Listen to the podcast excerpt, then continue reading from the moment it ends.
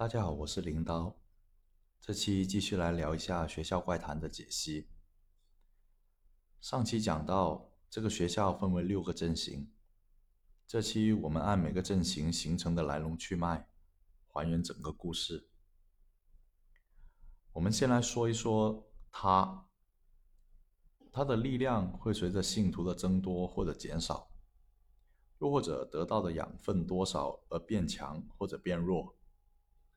昨天重新整理了一下思路，我觉得上一期我说学校存在是为了困住他这个说法不太准确，他应该不是一开始就存在的。在整篇怪谈看来，现在我更偏向于一个想法是，他是由于五人寝失火而产生的，他的大本营也在五人寝，后来学校发现了。就制定出各种的规则和放置银色方块，为的是不让他出去祸害外面的世界。违反规则的普通学生会变成他的信徒，来增强他的力量。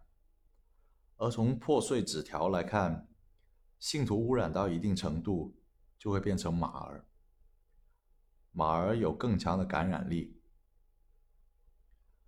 我们再来说一下马儿。马儿在白天的时候是普通学生的样子，经常存在于篮球场。到了太阳下山，会变成马儿的样子。他们捕食松鼠，甚至是学生。宿舍窗口的爪痕就是马儿留下的。而寝室的保安有一部分职责是带上三五个人，解决马儿，并且把马儿的尸体。放在三号地窖，而马儿的血和肉都会有感染的效果，碰到或者是吃了，也有可能变成他的信徒，所以才需要警惕食堂的肉和水龙头红色的水。而是谁把地窖的血和肉偷出来的呢？我认为是督察部的间谍。一来食堂是督察部来检查的。二来，寝室保安带去收拾马的人，就是那三到五个人，也极有可能是督察部的成员。在这个学校，白天是相对安全的，到了晚上，尤其是晚上十一点后，只有寝室、二十四小时的自习室和亮灯的保安亭是安全的。这里对应的学生守则会提到。这三个地方就是有三个不能动的银色方块。从保安亭内外两个告示来看，门外的告示是提示给马儿看的，而内部的告示才是为了学生的。马儿和信徒竭力要拿走里面的银色方块，这样整个学校就不能镇压住他。由此推断，银色方块的作用很强。除了不能动的三个方块，是为了保护所有的人的。而寝室保安床底下还有个黑箱子，文中没有提及到里面装的是什么。这里可以推断出来，装的应该是可以移动的银色方块，是用来保护少部分的人的。规则里还提到，狗是人类忠诚的朋友，食堂是督察部管理的范围。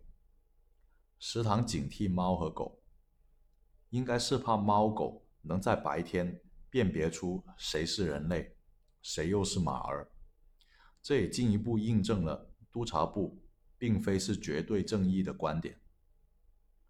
而校长、老师和学生会这个阵型，之前说了会为了学校的大局而牺牲少部分的学生，具体表现就是。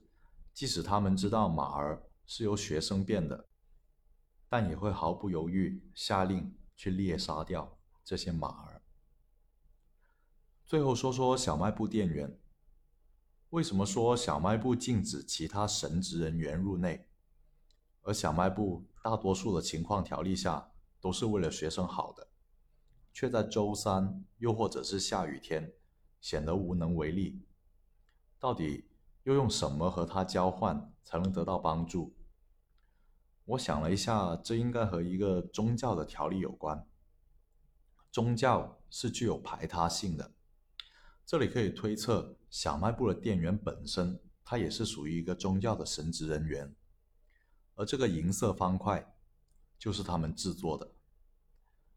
因为方块给了学校，小卖部自身的力量就减少了，所以小卖部会出现不可控的现象。